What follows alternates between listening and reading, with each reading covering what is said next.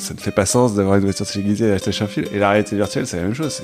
C'est absurde d'être attaché à un fil alors que t'es dans un monde virtuel où t'as juste envie d'aller gambader. Bienvenue sur Nouvelle École, le podcast pour sortir des sentiers battus où je vais à la rencontre de gens passionnés au parcours atypique.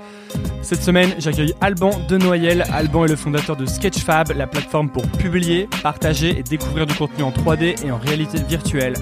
Sketchfab a été créé en 2012, compte aujourd'hui plus 1 million d'utilisateurs et est implanté à New York et à Paris. On aborde son parcours, de son intérêt pour la sculpture à ses études de commerce, un peu par défaut. Il raconte Sketchfab, des origines jusqu'au succès, 1 million d'utilisateurs et des intégrations avec Adobe et Facebook. Enfin, on parle bien sûr de réalité virtuelle et du futur.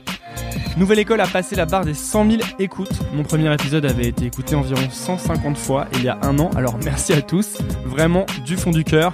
Pensez à vous abonner sur iTunes ou SoundCloud en cherchant Nouvelle École si ce n'est pas déjà fait, c'est ce qui m'aide le plus. Et bonne écoute Ouais, donc, euh, bon, euh, pour euh, bonjour à tous ceux qui écoutent ou bonsoir, on, sait pas trop en fait. Je suis avec Alban de, Noyel. Alban, est le fondateur de Sketchfab. Et Sketchfab, euh, je vais me risquer à le définir, mais moi je dirais que c'est une plateforme euh, web pour euh, publier et partager du contenu en 3D. Tout à fait. Je m'en sors. Ça va, ça va. Ok, cool. Euh, et donc c'est très très cool. Je suis très content de, de discuter avec toi parce qu'on va pouvoir parler de plein de thèmes dont j'ai jamais encore parlé dans ce podcast, qui sont plein de trucs du futur qui m'intéressent beaucoup et de, de, de, création aussi, donc tout ce qui est 3D, réalité virtuelle, réalité augmentée. mais D'abord, je voulais revenir sur un truc qui m'intéressait dans ton parcours. C'est que tu dis qu'en fait, tu étais passionné de sculpture. Et euh, moi, je m'intéresse beaucoup aussi dans ce podcast à comment on connecte les points un peu ensuite, tu vois. Mais ça, ça devenait d'où euh, cette passion pour la sculpture? Euh, Je pense que j'ai toujours été euh, quelqu'un de très manuel. J'ai toujours sculpté des bouts de bois avec un opinel. Depuis que j'ai 10 ans, et du coup, c'est venu comme ça. T'étais fort en art plastique au collège? Fort en art plastique. j'ai toujours fait du dessin. J'ai toujours été ouais manuel j'aime bien bricoler des trucs, mais avec toujours une dimension euh, artistique. Et donc c'est un truc que j'ai. Enfin, il y a des périodes de ma vie où j'ai plus le temps de le faire. Du coup, j'ai progressé, j'ai découvert des nouveaux trucs. Et... Mais il n'y a pas eu de. Il y avait un rapport avec tes, tes parents là-dessus ou? Et non, non, pas du tout de rapport avec mes parents. Mes parents sont pas tellement artistes. Après, j'ai des, j'ai des grands-oncles, plutôt des ancêtres euh, plus artistes, mais euh... parce qu'il y a souvent des, des connexions euh, familiales, dans, enfin même qui sont pas forcément évidentes parfois, tu sais, mais dans mm. ces dans ces velléités artistiques des. Ouais, donc, bah, il y a peut-être ouais des générations. Enfin moi j'ai j'ai, enfin, moi j'ai, on est six frères et sœurs et il y en a un sur deux qui est très artiste quoi.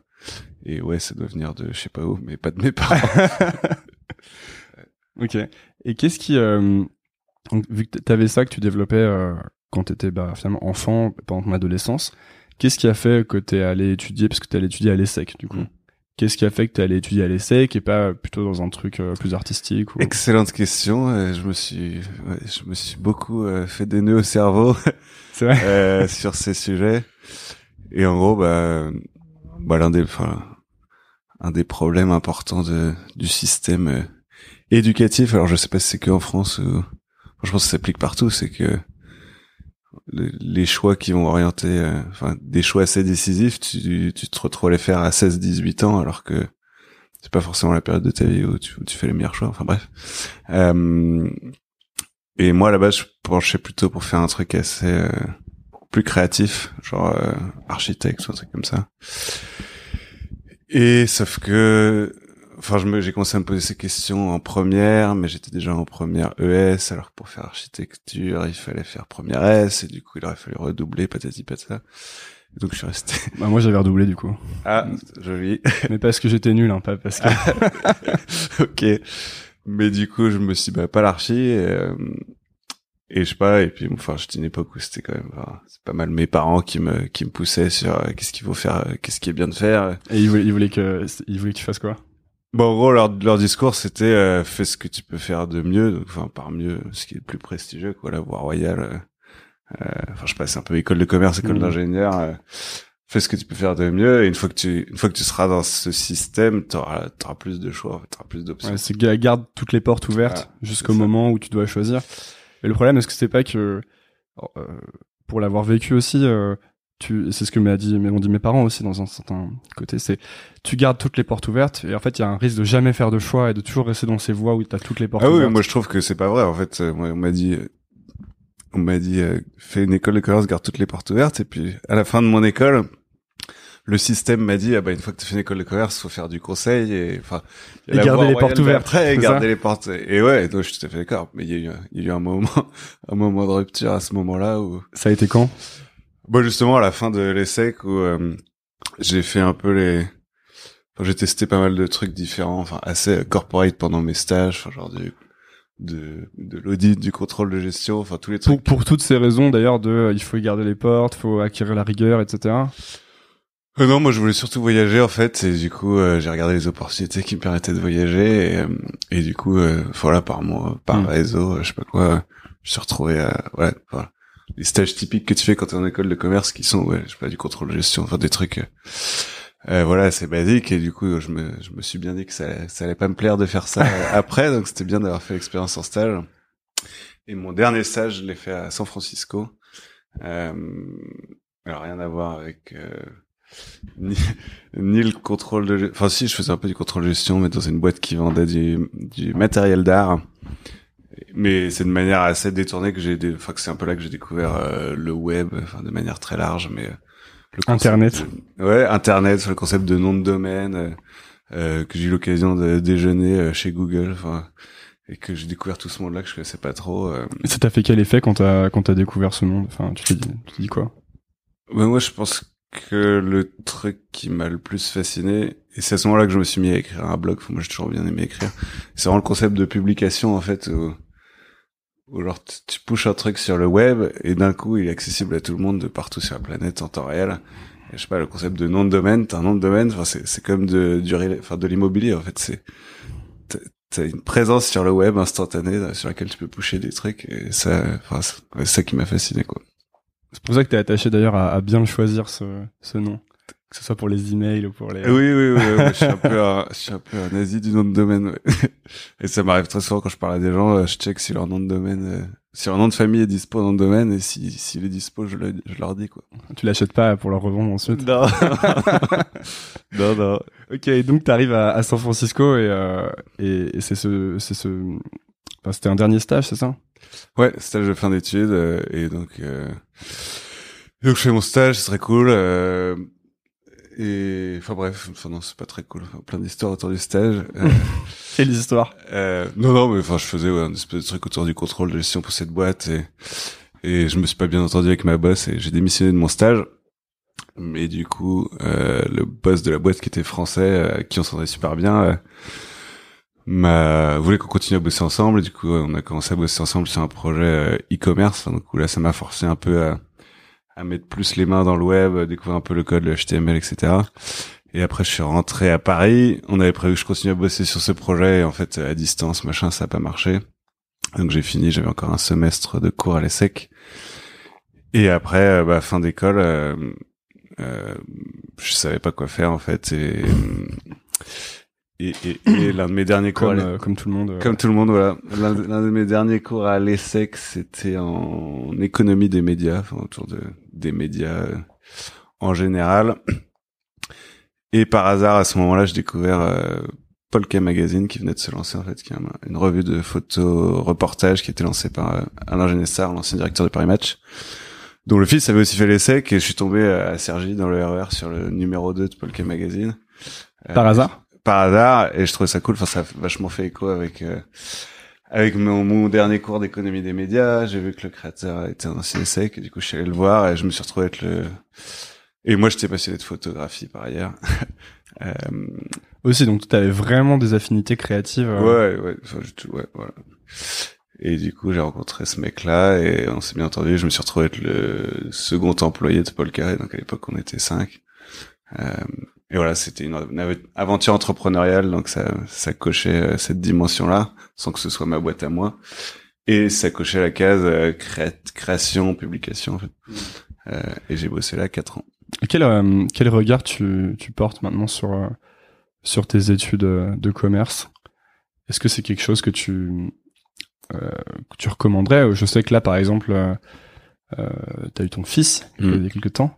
C'est un est-ce que c'est un genre de parcours que tu pousserais pour euh, pour tes enfants, ça ou?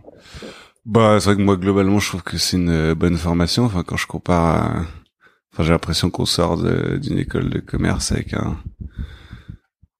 C'est surtout en prépa en fait qu'on apprend vraiment à, à réfléchir euh, au sujet. On apprend à apprendre, donc euh, voilà, pas mal de broches de crâne, mais au final on, apprend à apprendre et à analyser les choses. Un peu comme faire trois ans de conseil, en fait, il y a un peu une partie formatage, mais une fois que tu as fait ça... Euh, qu'est-ce, qu'est-ce qui fait qu'on apprend à apprendre? C'est la, la répétition, l'intensité, c'est quoi?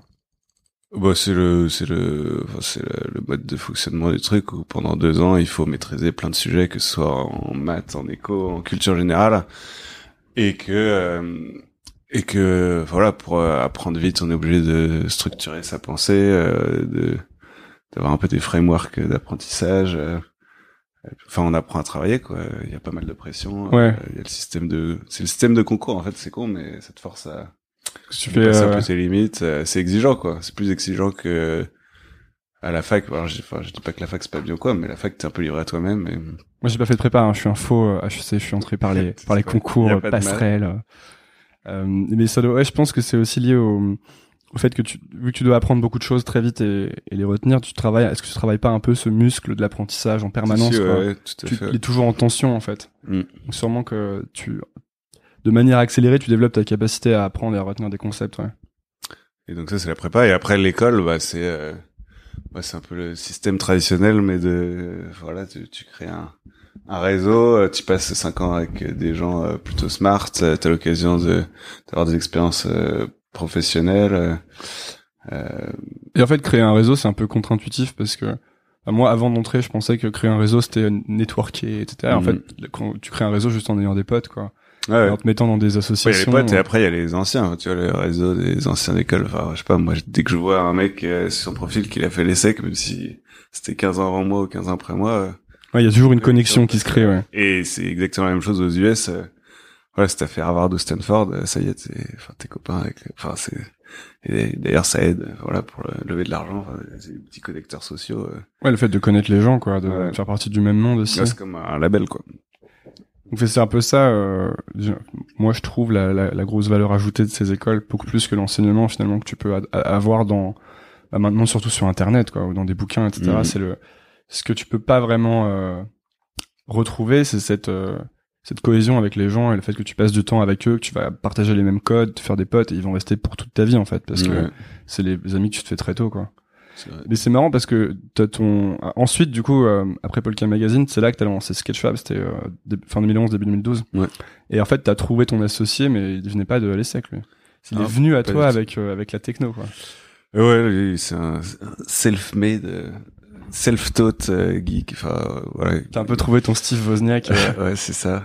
Et il y a beaucoup d'histoires euh, comme ça, mais mais j'ai rencontré par hasard. Enfin, moi, j'ai démissionné de Polka en décembre. Pourquoi t'as démissionné? Bah, ça fait ça faisait un moment que je voulais avoir mon. Bah, ça faisait quatre ans chez Polka, et donc je, enfin, je, commençais à sentir que voilà, j'avais un peu fait le tour de ce que je pouvais apprendre. voilà et et moi, j'ai toujours voulu avoir ma, boîte à moi. Enfin, je trouve ça frustrant d'être d'être euh, derrière, enfin, de pas de pas être en première ligne euh, de l'activité, quoi. Et je suis arrivé à un, à un stade où je me suis dit, bah, voilà, la seule manière de, de vraiment mettre le pied à l'étrier sur quelque chose, c'est de, c'est de, de faire mon truc. C'est, ouais, c'est de faire mon truc, mais surtout de, fallait que je quitte mon job actuel pour euh, consacrer du temps à rencontrer des gens et, et à plus avoir euh, cette préoccupation de mon job actuel. Tu penses que si on a son job, c'est impossible de lancer un projet parce qu'on est ah trop pris? Non, non. Bah alors, je pense que si si si t'as déjà un projet, c'était ou si t'es en plus si t'es dev, si t'as les skills de l'implémenter, euh, c'est l'idéal de le lancer on the side et d'avoir un truc qui te finance. Euh, moi, en fait, j'ai essayé de faire ça euh, pendant, je sais pas, quasi deux ans. J'ai eu plein de projets, un peu des idées tout seul, et j'ai creusé le truc on the side, et je me suis juste rendu compte que euh, tout seul euh, ça avançait pas et que on the side ça me suffisait pas pour faire un vrai truc quoi. moi aussi j'ai fait plein de trucs on the side ça marché. Euh, quand c'est plus on the side c'est mieux quoi. Ouais et donc il est arrivé avec il avait une petite un petit bout de, de, techno en fait qui permettait de, de publier les les contenus ouais, publier les contenus en 3D quoi. Ouais en fait moi donc moi j'ai rencontré par hasard une soirée en janvier dix jours après cinq jours après avoir démissionné. Est-ce que c'est est-ce que c'est tant un hasard que ça? Parce que quand tu Parce que quand tu quittes des choses, tu laisses pas d'un seul coup de la place pour toutes les opportunités. Ouais, non, non, bah, j'ai enfin, moi, ça faisait six mois que je rencontrais plein plein de gens. Enfin, j'ai un peu de, déclenché ma chance, on va dire, mais voilà, j'étais rendu une démarche de rencontrer des gens, de parler à des gens. Euh, et je l'ai rencontré bah, dans, dans une soirée euh, startup euh, chez Stupéflix, euh, euh, où il était freelance. Et lui, ça faisait déjà... Et donc, je parlais à tout le monde de 3D, parce que j'avais découvert l'impression 3D par la sculpture, justement. Et donc, on me l'a présenté. Et lui, ça faisait un an qu'il travaillait sur ça faisait 15 ans qu'il bossait dans la, dans la 3D, ça faisait un an qu'il bossait sur un, un prototype d'affichage 3D sur le web, mais qui était vraiment l'un des tout tout premiers gars euh, à faire ça, et on s'est bien entendu, et du coup on a décidé de se revoir le lendemain, et, et c'est là qu'il m'a montré un peu où est-ce qu'il avait déjà fait. C'est le genre vraiment le genre d'histoire qui arrive, euh, c'est le genre d'histoire qu'on raconte beaucoup, ce genre de, de, de, de rencontre un peu magique entre deux associés, mm. et en fait ça arrive pas tant que ça, quoi, donc c'est plutôt, euh, c'est des bonnes circonstances là pour le coup, non? Ouais, ouais, euh, ouais, c'est des bonnes circonstances. Ça arrive pas tant que ça. Euh... J'ai l'impression que les, en général, les, les gens qui s'associent, c'est des gens qui étaient à l'école ensemble. tu vois, non, vrai. Le côté, euh, il y a tout un côté startup week-end où on fait se rencontrer mm. les gens. J'ai pas l'impression que ça crée tant de, de boîtes que ça ensuite, tu vois. Ouais, non, c'est possible. Non, ouais, c'est vrai que là, c'était un alignement des planètes. Donc vous avez, euh, vous avez commencé à bosser sur le produit. et C'est là que vous avez eu 1000 utilisateurs en, en un mois, quoi. Euh, ouais, en fait, bah, en fait, au tout début, c'était vraiment, euh, moi, j'y connaissais rien à 3D et j'ai pas eu d'illumination de génie. Enfin, j'ai trouvé ça très cool, mais je me suis pas tout de suite dit, euh, ah, ça va être huge, quoi. Et donc, j'ai commencé à les aider euh, on the side sur tout ce qui était euh, pas technique, et, enfin, des, vraiment des détails à la con, mais il y avait pas de FAQ, enfin, il y avait rien sur le site, sur le site. Quoi. Enfin, il avait déjà un truc en ligne, mais avec un nom hyper moisi et aucun. Ah oui, le nom avec Show, WebGL, voilà, avec, deux W. Parce que vous utilisiez euh, WebGL, c'est ça? Voilà, c'est ça. Ok. Une technologie pour faire de la 3D. Exactement. Euh, et donc je l'ai aidé sur tout ce qui était business marketing. Donc, euh, ouais, t'as fait tout le. Sur un nouveau nom, euh, euh, sexifier un peu le site et tout. Et après, on a, donc on a relancé le site avec euh, sur le nom Sketchfab. Euh, et c'est là que ça a tout de suite pris en fait. mais donc à cette époque-là, moi je, je continue à rencontrer des gens à bosser sur différentes idées. Et Cédric, lui, continue à faire de la presta, du freelance. Euh, hmm. Pareil, on était tous les deux en side là-dessus. Quand est-ce que vous avez décidé que c'était bon, quoi, que c'était votre truc que vous vouliez faire à 100% Et ben en gros, c'était un enchaînement de trucs, mais donc on a on a relancé le site sur nom Sketchfab.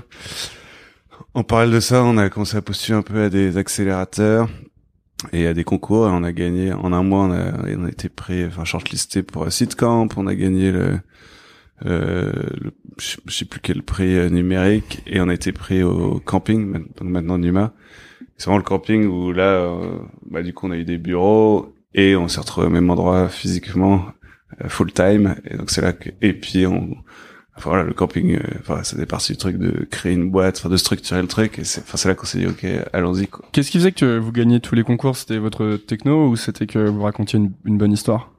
Ouais, c'est les deux, quoi. C'est, enfin, c'est, c'est vraiment notre histoire. C'était, du coup, c'était la combinaison des deux euh, compétences. Une super techno, et puis moi, moi, je racontais l'histoire. Euh. Tu, tu, racontais quoi comme histoire à l'époque? Et je racontais quoi comme Parce que du coup, il y avait pas la VR, il y avait pas tout ça. Non, non, euh... il commençait tout juste à y avoir un peu la hype autour de l'impression 3D, et donc, euh, voilà, mais j'expliquais un peu que, il y aurait besoin d'une librairie de contenu 3D et qu'on était bien positionné pour devenir cette librairie. Qu'on allait euh, imprimer euh, tous les objets de la vie quotidienne, les chaises, les... Euh, Exactement. et après, il y avait aussi tout ce qui était autour de la, la, la capture 3D qui, qui commençait à arriver aussi.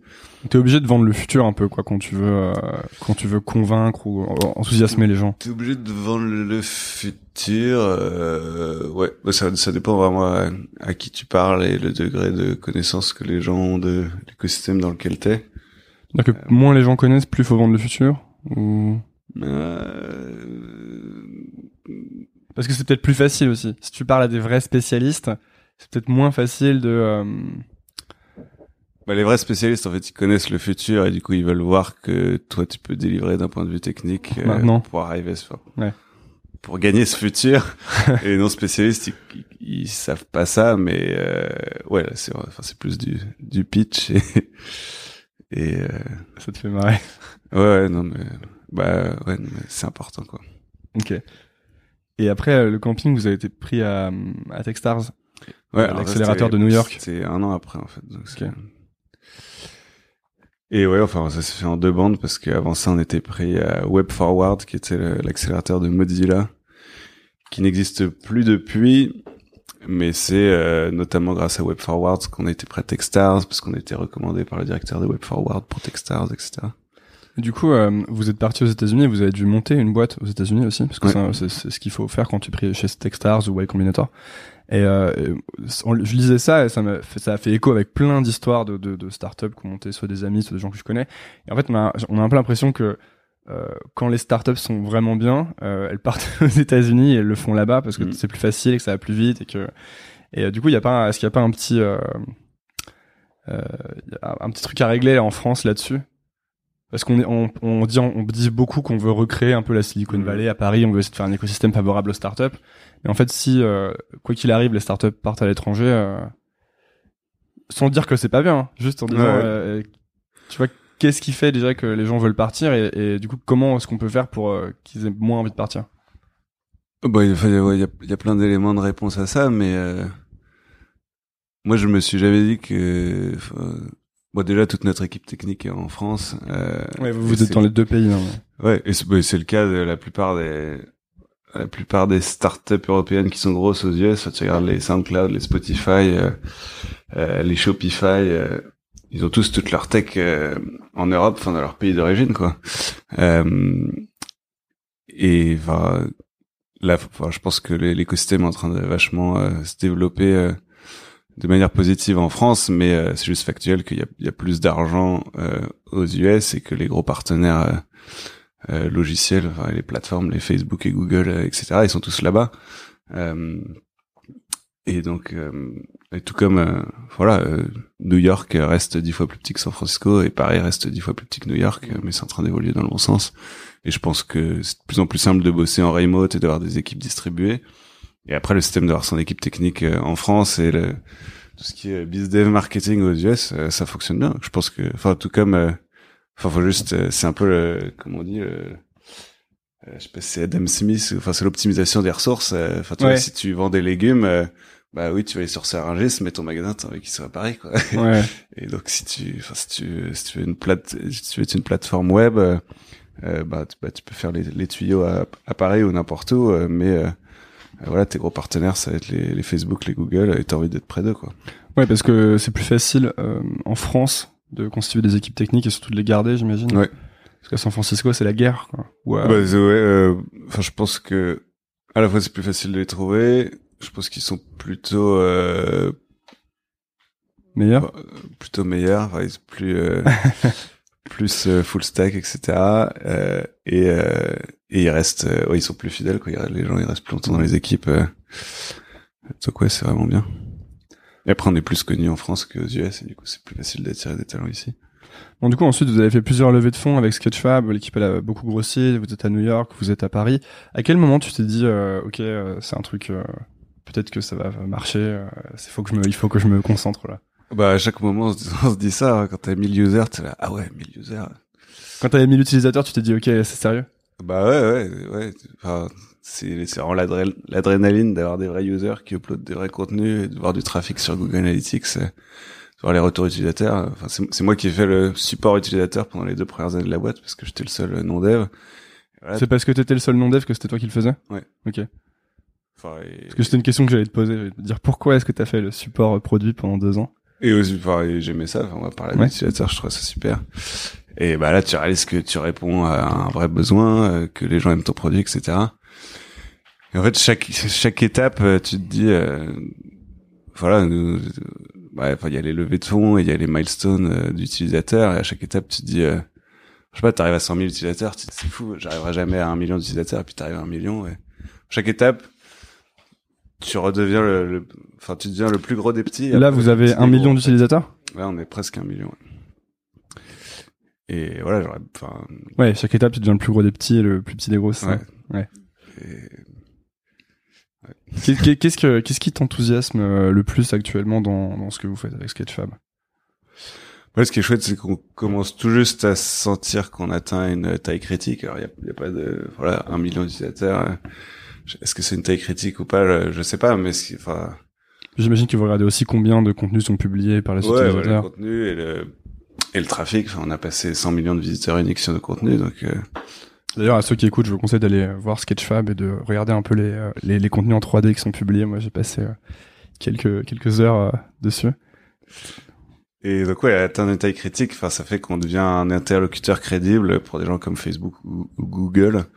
Euh, on est l'un des plus gros acteurs de la réalité virtuelle sur le web et du coup, par exemple, enfin Google quand ils vont euh, modifier, donc Google c'est le, enfin c'est un peu eux qui euh, qui, qui lead euh, les, les, les spécifications de WebVR, donc la, la réalité virtuelle sur le web donc quand ils vont faire un changement de leur code, bah, ils, ils nous parlent avant euh, pour s'assurer que ça, ça a bien marché chez nous. Ouais, donc vous êtes vraiment dans la dans la place. voilà, on intégré. À la place, donc ça, ça c'est sympa. Quoi. Et il y a aussi, euh, vous êtes, euh, vous avez des gros partenariats avec Adobe, avec Adobe, avec Facebook, avec Microsoft aussi, et même sur Adobe en fait, vous êtes vous êtes intégré de manière native.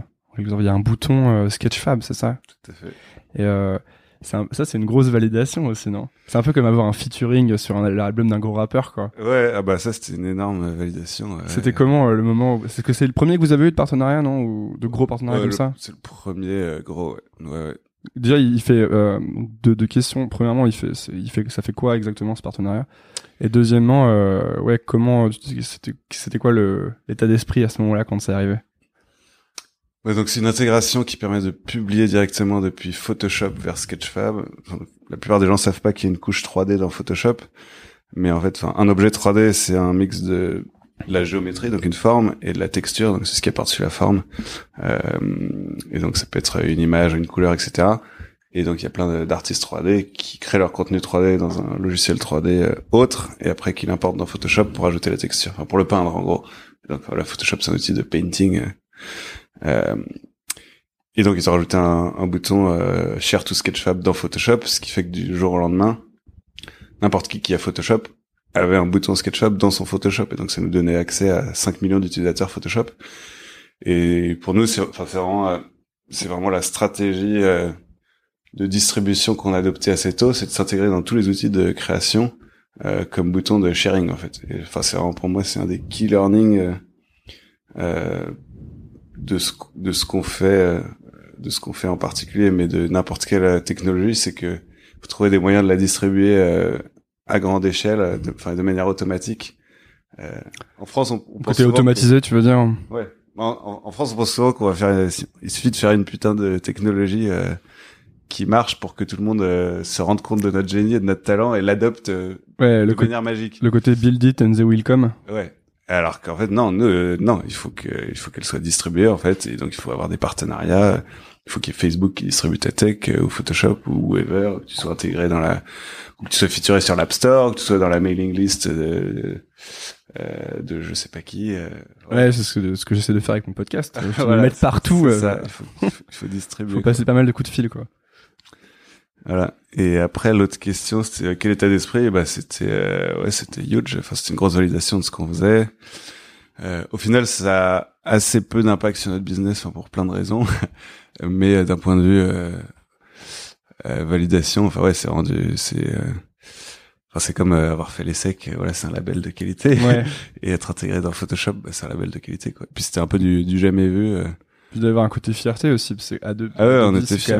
C'est énorme, quoi. Ouais, on était très très fiers. Puis c'est un peu un logiciel un peu noble aussi, euh, qui date de, ah bah depuis longtemps. C'est assez prestigieux. Euh, euh, donc votre plateforme, elle sert aussi du coup pour euh, tout ce qui est réalité virtuelle, réalité augmentée.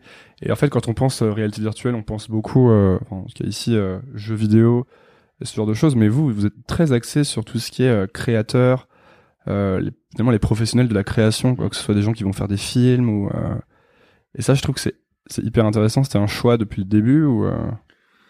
bah ouais c'est c'est un autre c'est une autre c'est un autre domaine où le donc euh, moi il y a un côté très pro à ce que vous faites en fait qui, euh, Ouais, mais en fait, parce que moi, je viens pas du tout du gaming. Donc Cédric, aujourd'hui, on est trois associés, donc Cédric, Pierre-Antoine et moi. Et donc Cédric, euh, il venait vraiment du gaming. Euh, alors Pierre-Antoine, euh, pas nécessairement, mais, mais il est développeur aussi. Euh, et c'est juste que le gaming en tant qu'industrie a toujours euh, drivé euh, l'écosystème 3D parce que c'est les plus gros utilisateurs de 3D. Ils ont besoin, ils ont besoin de ça pour builder des jeux. et moi je viens pas du tout de ça et moi enfin moi pour moi le gaming c'est un truc euh, spanish mais c'est euh, il y a plein de choses euh, beaucoup plus grand public que le gaming enfin moi j'ai toujours voulu euh, pousser pour des des choses non gaming toi tu voulais faire du grand public voilà moi je voulais être aussi horizontal que possible et donc accepter des formats 3D qui sont pas nécessairement liés au gaming par exemple la capture 3D euh, tu voulais être horizontal, c'était pour l'impact que tu voulais que Sketchfab ait ou... Ouais, bah, c'était pour être le, plus gros possible. Plus gros possible. Euh, moi, je voulais accepter tous les formats 3D. Euh, voilà, être le, plus gros possible, le plus large possible. C'est intéressant parce que pourquoi tu voulais euh, euh être le... il y a, parce qu'il y a vraiment deux écoles. Il y a ceux qui vont vouloir avoir une petite niche et être les mmh. meilleurs sur une petite niche, et il y a ceux qui veulent justement être les plus gros possibles. Pourquoi tu penses que soit c'était ce côté-là que tu avais choisi? Je pense qu'il y a beaucoup de gens qui prennent une niche parce qu'ils sont obligés de, de, prendre cette niche. En fait, parce qu'ils n'ont pas le choix. Si aujourd'hui tu lances une plateforme euh, vidéo ou son, il y a 2000 plateformes vidéo ou son, donc tu es obligé de te dire bah moi je vais être la niche de la plateforme vidéo pour les agriculteurs. Euh, T'as pas le choix en fait. Et nous on était les premiers à faire une plateforme de publication 3D sur le web et donc. Euh, Ouais, c'est comme être le premier réseau social, être le premier. Ouais, donc on avait, on, avait, un boulevard pour être aussi horizontal que possible. Euh, et après, pour revenir à la question du gaming sur la réalité virtuelle, bah, c'est vrai qu'aujourd'hui, on voit essentiellement du, du gaming parce que ça paraît être l'usage le, le, plus obvious, c'est que c'est une industrie qui a déjà de la 3D, donc ouais, ils ont pu relativement facilement euh, euh, migrer euh, leur, leur workflow et leur contenu euh, vers de la réalité virtuelle. Bon, je schématise un peu, on va dire ça. mais moi, je crois fondamentalement que si on veut que la VR devienne grand public, il faut que les contenus euh, ils aillent au-delà du gaming sur des usages euh, voilà culturels et quotidiens ouais. Euh, quotidien ouais. parce que donc c'est ce qu'il y a de plus évident c'est les jeux vidéo mais en fait c'est très très limité et il y, a, y, a, tellement de d'applications de, de, la réalité virtuelle ou de la réalité augmentée qui sont dingues même je lisais je lisais ton blog et je, tu sais tu, tu peux maintenant construire des objets ou dessiner des objets en réalité virtuelle où tu peins en fait avec ta main ou tu construis avec ta main il y a tout ce qui est reconstitution que ce soit de lieux archéologiques ou de bah, moi je me, je me baladais en, en Grèce l'année dernière je me disais putain bientôt il y aura des tu seras là avec des casques et tu seras mmh. vraiment dans la dans la dans Athènes quoi tu vois. Et ce sera cool. Et il y a plein de et c'est c'est quoi toi les le genre de cas d'application qui t'enthousiasme le plus pour la réalité virtuelle ou la réalité augmentée? Bah moi, ce qui me fascine vraiment, c'est la capture 3D, donc qui est en train de d'arriver dans nos téléphones. Donc, tu as ici le, premier téléphone euh, grand public avec une caméra 3D embarquée. C'est euh, lequel? Donc c'est le Lenovo euh, qui fait par euh, le enfin le Fab 2 Pro fait par Lenovo et Google. et donc il y a une caméra 3D. Ouais. Et donc ça, enfin bon, je pourrais te montrer après. c'est dur à expliquer par la voix. Euh, mais donc en gros, c'est des technologies qui vont arriver dans tous nos téléphones et donc à horizon 12 à 18 mois, on pourra, tout le monde pourra numériser en 3D euh, n'importe quoi. Et donc c'est des, des, portraits. Voilà, moi je prends des portraits 3D de mon fils, euh, mon appart. Euh, je suis un fan de basket, des baskets, je sais pas quoi. Ah ouais, donc on aura tous son avatar et tout. Les publier, les partager à quelqu'un dans un format virtuel et ce quelqu'un va pouvoir le voir en volume en fait, en réalité virtuelle ou en réalité augmentée. Donc je vais pouvoir, je vais pouvoir envoyer ouais, je vais pouvoir revoir des, me repromener dans des lieux de vacances. Tu vas pouvoir envoyer euh, ton avatar à quelqu'un avec des fringues dessus et euh, demander à, ta, ta, copine ou quelque chose comme ça si les fringues te vont bien. Ouais, par exemple, des trucs comme ça. Ou tu vois, moi j'ai des portraits 3D de mon fils que je vais pouvoir envoyer à ma grand-mère. Euh, elle pouvoir les voir. Enfin, elle pourra pouvoir le faire tourner comme ça. Ouais, mais elle, non, mais elle pourra la voir euh, sur le sol. Ah bah oui, avec sur le... sur le sol en réalité augmentée, enfin comme un hologramme. moi, j'ai des vidéos volumétriques de lui en train de marcher. Euh, et ça doit peser hyper lourd ces contenus, non? Ça pèse assez lourd, ouais. Bah, c'est une, enfin c'est un des sujets sur lesquels on bosse, c'est l'optimisation du temps de chargement. Ouais. Trop bien.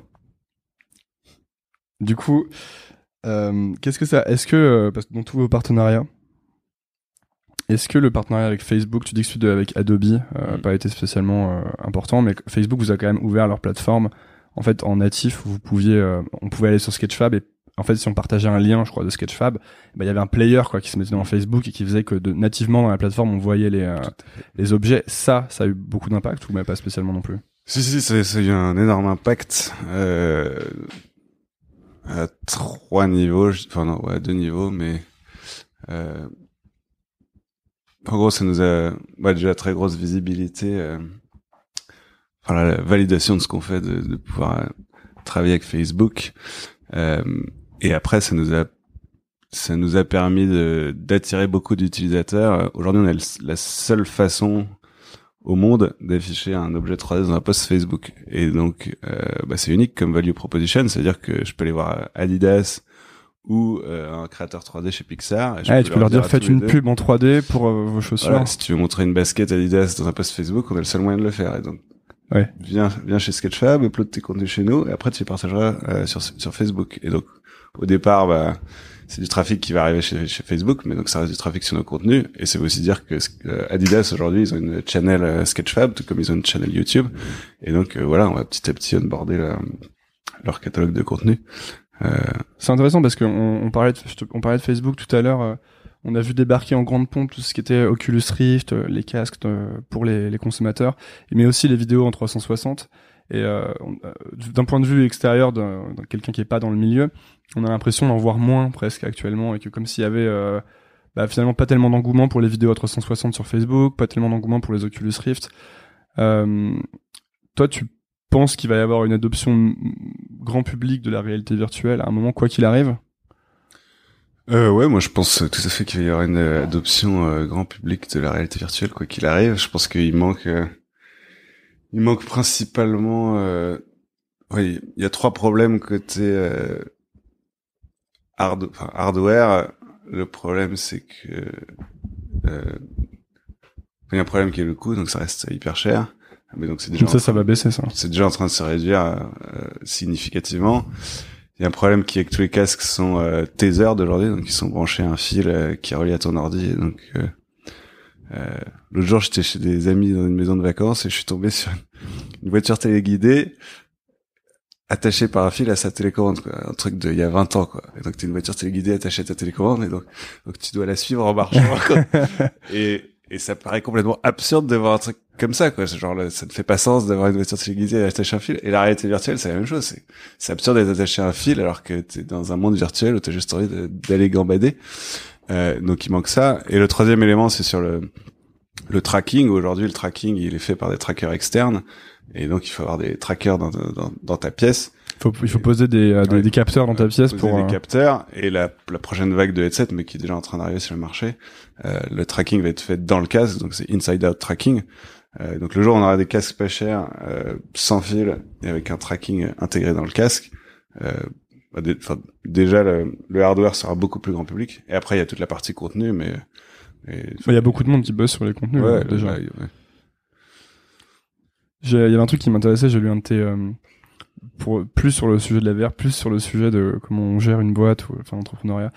Euh, je lisais un article sur toi sur le recrutement et ça faisait écho à beaucoup de choses euh, que parce que moi quand j'avais fait un stage à San Francisco euh, il y a quelques années j'avais j'étais passé de l'autre côté de la barrière c'est-à-dire j'avais fait du recrutement pour cette boîte et en fait quand tu passes de l'autre côté de la barrière tu vois tous les mmh. trucs qui reviennent en permanence des mauvaises candidatures et toi tu disais que tu que en fait t'éliminais 90 ou 95% des candidatures en, en 5 secondes.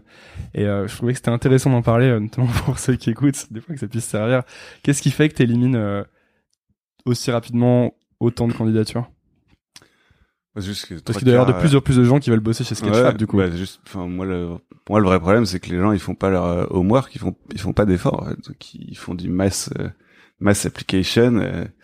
Euh, voilà, c'est un message copié-collé qu'ils envoient à tout le monde euh, où ils ont pas recherché ce que faisait la boîte. Euh, y a, y a, moi, tous les jours, j'ai un mec qui postule chez moi parce que c'est un fan d'impression 3D, mais on fait pas d'impression 3D en fait. Donc, et et donc les mecs, voilà, c'est un copier-coller et et puis les gens parlent que de d'eux et disent, disent pas ouais pourquoi ils sont intéressés par la boîte, qu'est-ce qui les intéresse dans la boîte. Euh... Ça, c'est un truc que je dis toujours euh, aux gens qui font des lettres de motifs, c'est euh, les lettres de motivation. On, je sais pas pourquoi, on a tous pris l'exercice à l'envers. Mm. C'est-à-dire qu'on on fait toute la lettre en disant euh, j'ai fait mes études ici, passionné de peinture, je voudrais, non, je voudrais. et, et, tu dis jamais vous faites ça, je veux aider parce que je sais faire ça. voilà, votre culture c'est ça. Je pense que je suis un, bon fit parce que moi aussi je suis intéressé par ci et ça. Et en fait, moi c'est plutôt comme ça que je pense qu'il faut mm. construire une lettre, quoi tu pars que des trucs que les gens cherchent et tu montres du coup dedans euh, où sont tes propositions de valeur. Et euh, désolé, je t'ai coupé du coup, mais non, bah ouais, c'est ça quoi. C'est et après il y a plein de, enfin moi, enfin, pareil, je suis assez, je suis assez, euh... comment on dit, euh, voilà, moi les trucs de format, ça me rend, enfin, les mecs qui ont des, des CV en, en point doc et des adresses euh, email, euh, hotmail euh, qui coulent le 92 et c'est juste pas pro quoi. Donc moi, moi j'ai, j'ai pas envie d'embaucher quelqu'un euh, qui est pas pro personnellement quoi. Donc il faut un CV en PDF et une adresse ah, Gmail. Ouais, non mais c'est ça. Ou les, mecs qui postulent pour un job dans, en social media qui sont pas sur Twitter. Enfin, faut, faut être sérieux quoi.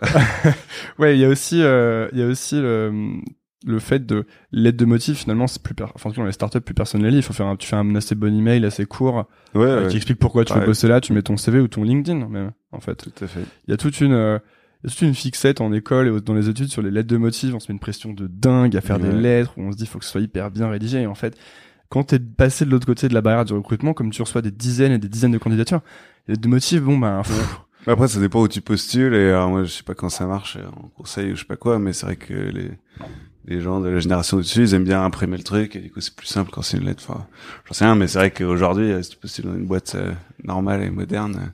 Et il y a aussi euh, dans des trucs, c'est euh, euh, que il y a, y a tout un, genre de process de recrutement où on croit qu'il faut, tu sais, tu t'envoies ta candidature et puis t'attends. Alors qu'en fait, il y a, tu peux vraiment prendre les devants, aller rencontrer les gens, surtout quand c'est des boîtes qui sont des startups.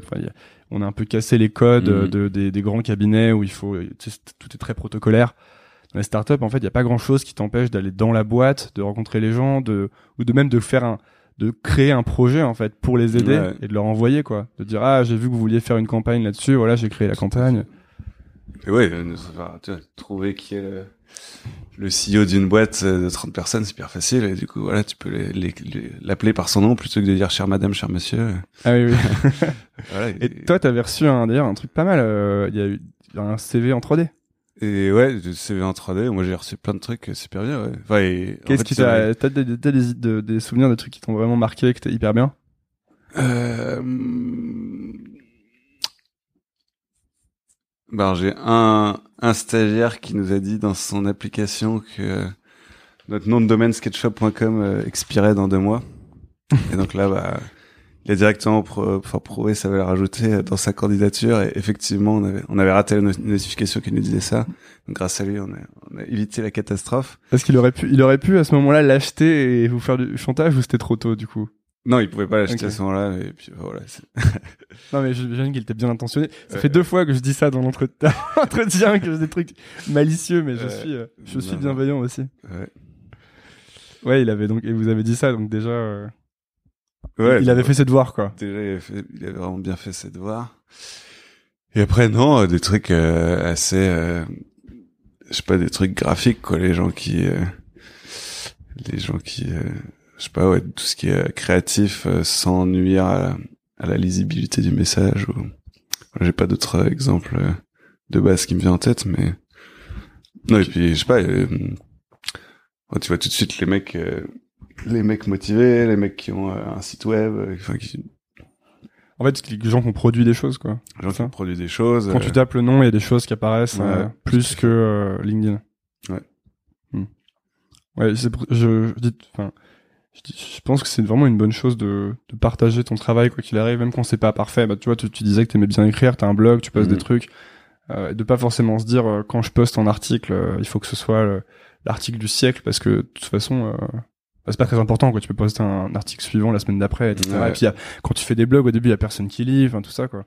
Mais en fait à la fin ça c'est comme en c'est en finance quoi. Ça compound. Mmh. et t'as tous ces trucs que t'as fait qui sont là et ah bah, c'est clair comment tu fais toi euh, switch je passe du coq à l'âne comment tu fais euh, pour gérer ta vie d'entrepreneur maintenant que euh, t'as une famille? Et bah, comment tu fais quand t'as un enfant en bas âge surtout et que tu ne dors plus? Ouais, non il a deux ans et demi donc je dors et il dort après, c'est vrai que quand il est né, euh, on était à un stade très différent de Sketchfab. Euh, donc, c'était, il a deux ans et demi, donc il est né il y a deux ans et demi. C'était avant notre série A, et donc, euh, moi, j'étais à, New York.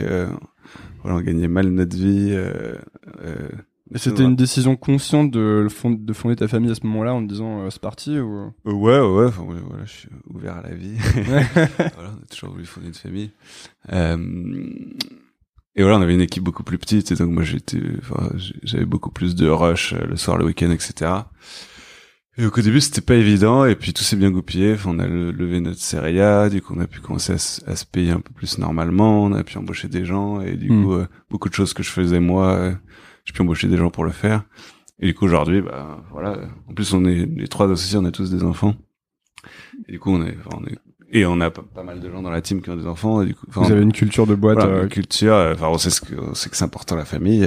voilà, parfois, voilà, on, on essaye de, de, rentrer le soir pour euh, dire bonsoir à nos enfants et parfois on retaffe euh, après une fois qu'ils sont couchés mais euh, et voilà on, on a des on essaye de proposer des horaires de travail euh, normaux. Il y a toujours des rushs sur des des projets spécifiques etc mais on pense que pour que les gens soient soient bons et heureux au boulot il faut qu'ils aient un, voilà un rythme sain qu'ils puissent passer leur week-end en famille etc le le justement l'évolution du monde et l'incertitude que amène la tech etc euh, c'est quelque chose qui te qui t'enthousiasme plutôt pour euh, ne serait-ce pour tes enfants ou pour euh, le futur ou qui t'inquiète?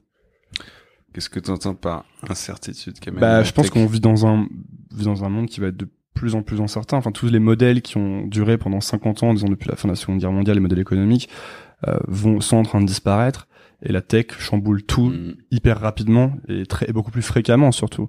Donc en fait là ce qu'on fait, euh, toi l'entreprise que vous avez, ça ça n'existait pas quoi il y a, il y a 10 mm. ans et euh, et vous et, et, vous allez travailler sur des choses. Enfin, de plus, les cycles sont de plus en plus courts quoi. Là j'ai vu une annonce passer sur internet d'une entreprise qui cherchait un ingénieur pour une voiture autonome. Ouais, voiture autonome, il n'y a pas beaucoup d'ingénieurs pour voiture autonome il y a 5 ans quoi. Mm. Et donc on est dans un monde où on est obligé de se réinventer en permanence. Ouais, bah, enfin moi je pense que l'évolution positive, c'est que les gens, enfin, ont à la fois le potentiel et l'envie d'être de plus en plus maîtres de leur destin. Il y a de plus en plus de gens en freelance, de plus en plus de gens en remote. Genre à New York, 40% des gens ils sont ils, sont freelance quoi. Et donc c'est euh, on arrive dans un monde et notamment grâce à la tech où euh, à soi tout seul, on peut avoir accès à plein de ressources euh, gratuites, à des, à des, enfin à la fois d'éducation, d'apprentissage et de production. Euh, et donc on a beaucoup plus de liberté euh, pour être créatif et productif en fait. Et donc non, je suis plutôt, je suis plutôt ouais confiant. Qu'est-ce que c'est, qu'est-ce que si tu devais transmettre un truc, tu essaierais de transmettre quoi en premier pour une bonne adaptation à ce monde du futur?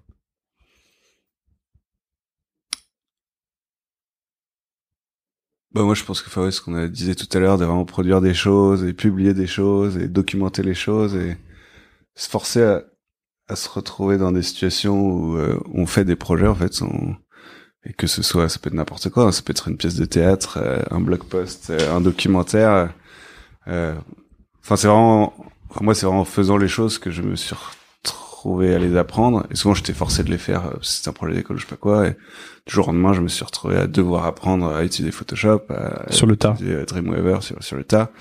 Euh, voilà, tu fais un stage, et bah, tu te retrouves à, t'es obligé d'apprendre Excel parce que dans deux jours, il faut que tu livres euh, un business plan.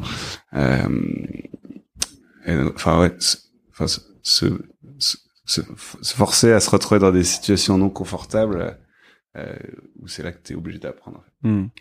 Nous, on arrive sur mes questions euh, rapides à la fin, qui n'impliquent pas forcément une réponse rapide. Hein. C'est euh, quoi la une journée parfaite pour toi? Journée parfaite pour moi.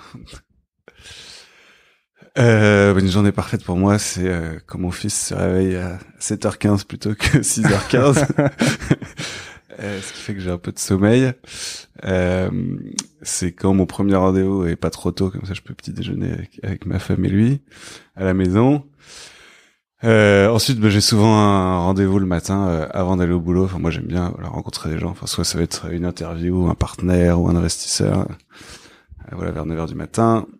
Enfin non, en fait, je dis ça entre souvent avant mon petit déj ou après le petit déj, mais avant le premier rendez-vous donc j'habite à New York et donc euh, j'ai toute ma team parisienne. Euh, je vais avoir des emails ou des, des pings sur Slack de trucs euh, à gérer avec Paris. donc enfin, le matin, je bosse pas mal avec Paris. Je vais avoir voilà dans la journée parfaite, ils auront shippé des trucs qu'on attendait. L'équipe technique. Tu te réveilles et c'est comme un cadeau de Noël. C'est un cadeau de Noël. Euh, et voilà, le matin, je bosse pas mal avec Paris. Euh, après, je déjeune. Souvent, je rencontre des gens au déjeuner aussi, mais après, j'aime bien déjeuner avec l'équipe quand je peux.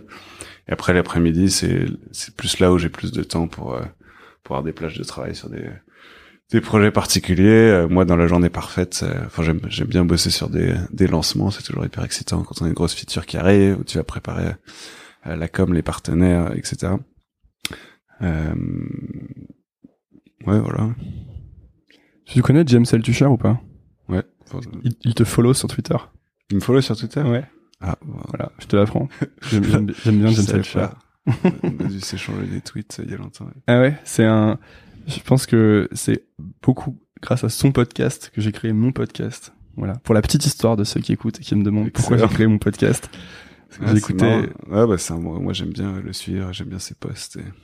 Et... son podcast est, top parce qu'il a une, une faculté à. Pas, tu connais ses posts, hein, tu sais, il livre tout sur lui mm. tout le temps, sur euh, ses malheurs, etc. Et du coup, les gens sont. Bah, ça s'ouvre aussi vachement mm. dans ses interviews, donc c'est vachement bien fait. Euh, ton film ou documentaire préféré? Mon film ou documentaire Ou, documentaire. Bon, à préférer, c'est toujours une question un peu dure parce que t'arrives pas à en sortir un, mais un qui te vient à l'esprit, quoi.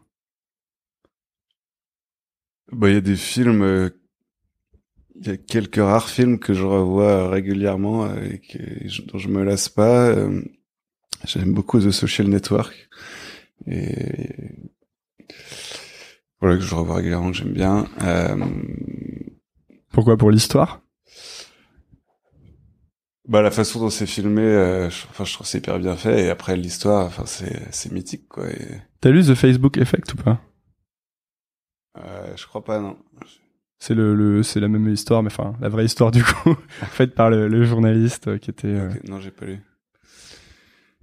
Et euh, ouais. Euh, J'allais te demander si tu si tu repartais à zéro. Mm. Imaginons que tu reviennes à, 16 ou 17 ans, tu sais rien faire. Qu'est-ce que tu apprendrais en premier? Mais avec ton ta connaissance du monde actuel, tu vois. Juste tu connais mm. pas les compétences.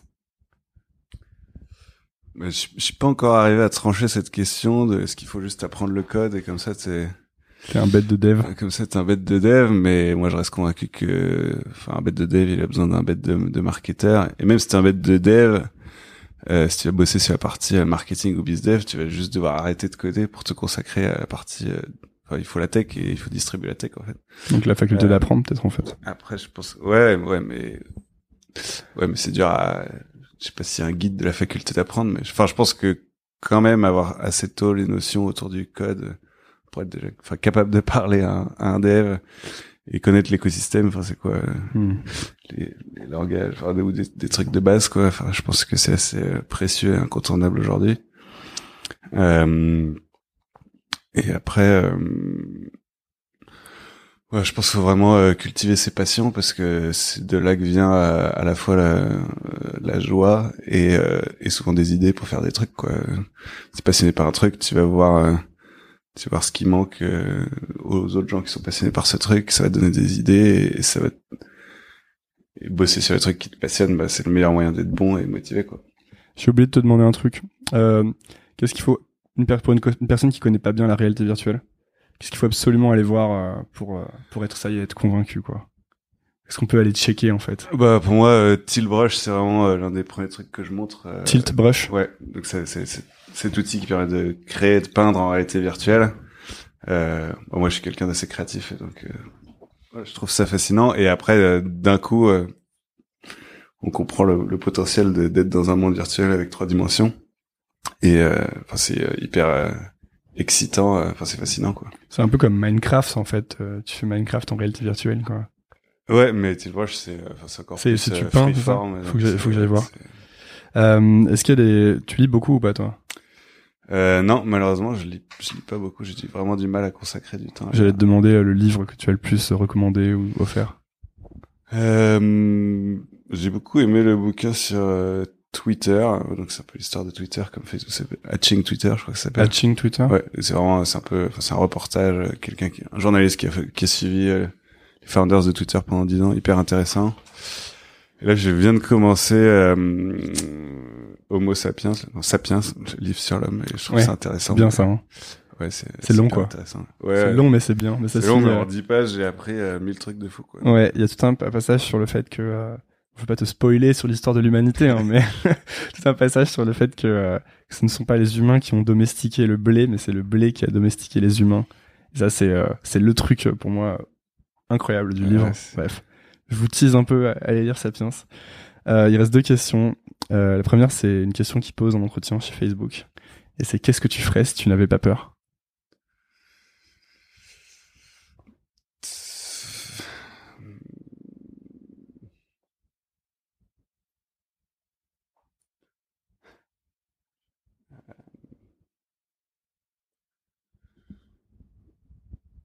Moi, je pense que je parlerai à plus de gens, plus ouvertement. Enfin, souvent, euh, euh, je sais pas, mais ça s'applique à plein de trucs que ce soit au restaurant. Enfin, je, suis pas content de mon plat, je vais juste fermer ma gueule parce que. Chez le coiffeur. Je vais pas, je me coupe moi-même les cheveux. Moi, à chaque fois que je vais chez le coiffeur, euh, elle me dit c'est bien? Je dis ouais, ouais, c'est super. je rentre chez moi et je pleure. Typiquement, les Américains, ils sont, ils sont meilleurs que nous à dire pendant je vais dire à dire ce qu'ils pensent pas forcément ce qu'ils pensent mais euh, voilà s'ils sont pas contents voilà, c'est plus lié au service. S'ils sont pas contents d'un service ils vont le dire. Euh, nous on a plus cette euh, cette gêne sociale de de s'écraser voilà. Et pour ça il y a le coffee challenge. Ah oui, c'est quoi? C'est le Coffee Challenge. C'est un truc de, de, Noah Kagan, qui est un mec qui a une boîte de marketing au Texas, qui s'appelle Sumo, sumo.com. Et en fait, son truc, c'est de dire à chaque fois que tu commandes un café dans un dans un, dans un bar ou euh, quand, lorsque l'édition arrive, euh, tu demandes 10% de remise. Mm. Et c'est le, le, se forcer à faire un truc très gênant parce que le café ça coûte 1,50€ ouais. quoi. Donc t'es en train de demander, de demander 15 centimes, tu vois. Donc voilà, petit challenge. Bah ouais, ce genre de truc. Bon après j'ai pas mal progressé avec avec l'aventure Sketchfab, mais si t'avais pas peur, tu ferais, tu parlerais plus, tu, tu te défendrais plus tes droits fondamentaux. Euh. Ouais, c'est pas que les droits, ou c'est non, mais plein de fois, enfin c'est cool, plein de fois on se retient. Euh, l'autre jour j'ai croisé le...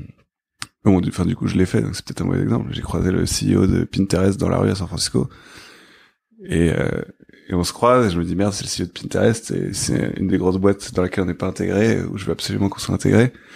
Et sur le coup, bah, j'ai eu peur et je me suis dit, je vais pas le déranger whatever je marche 100 mètres, je me dis mais je suis rentré au conf, évidemment qu'il faut que je lui parler, donc j'ai fait demi-tour, j'ai couru, et je lui ai sauté dessus, j'ai pitché Sketchfab et euh, voilà, maintenant on est en train de bosser sur l'intégration et comme quoi il faut euh, il faut le, il faut le faire quoi. Ouais, bah trop souvent on a on a peur. Enfin euh, enfin ouais, c'est Steve Jobs qui dit don't be afraid, you're already naked, enfin on est tous tout nus, on va tous mourir, donc faut juste pas avoir peur de faire une intuition qui te passe par la tête, faut, faut pas ne pas la faire pour les mauvaises raisons. D'autant qu'il y a le, le, le, pire scénario, le scénario catastrophe, c'est rien quoi. C'est que le mec te dise ouais non, vas-y j'ai la flemme et puis voilà quoi. Ça valait le coup d'essayer. Dernière question. Attention. Tu dirais quoi à Alban à, à 20 ans? Qui sait pas trop ce qu'il veut faire et qui finit, qui finit l'essai et qui a pas aimé ses stages. Et ben, je dirais de, euh, bah, de produire des trucs et de rencontrer des gens, quoi. C'est vraiment euh, un des un des mecs qui m'a pas mal, euh, bah, qui était le directeur de de l'accélérateur de Mozilla. Alors je sais pas si ça vient de lui ou si, ça vient de quelqu'un d'autre. Il citait ce truc, enfin qui disait, je sais pas quoi, on est la, on est la somme de des gens qu'on connaît, enfin on est la somme de son réseau. Enfin on est la, on est euh...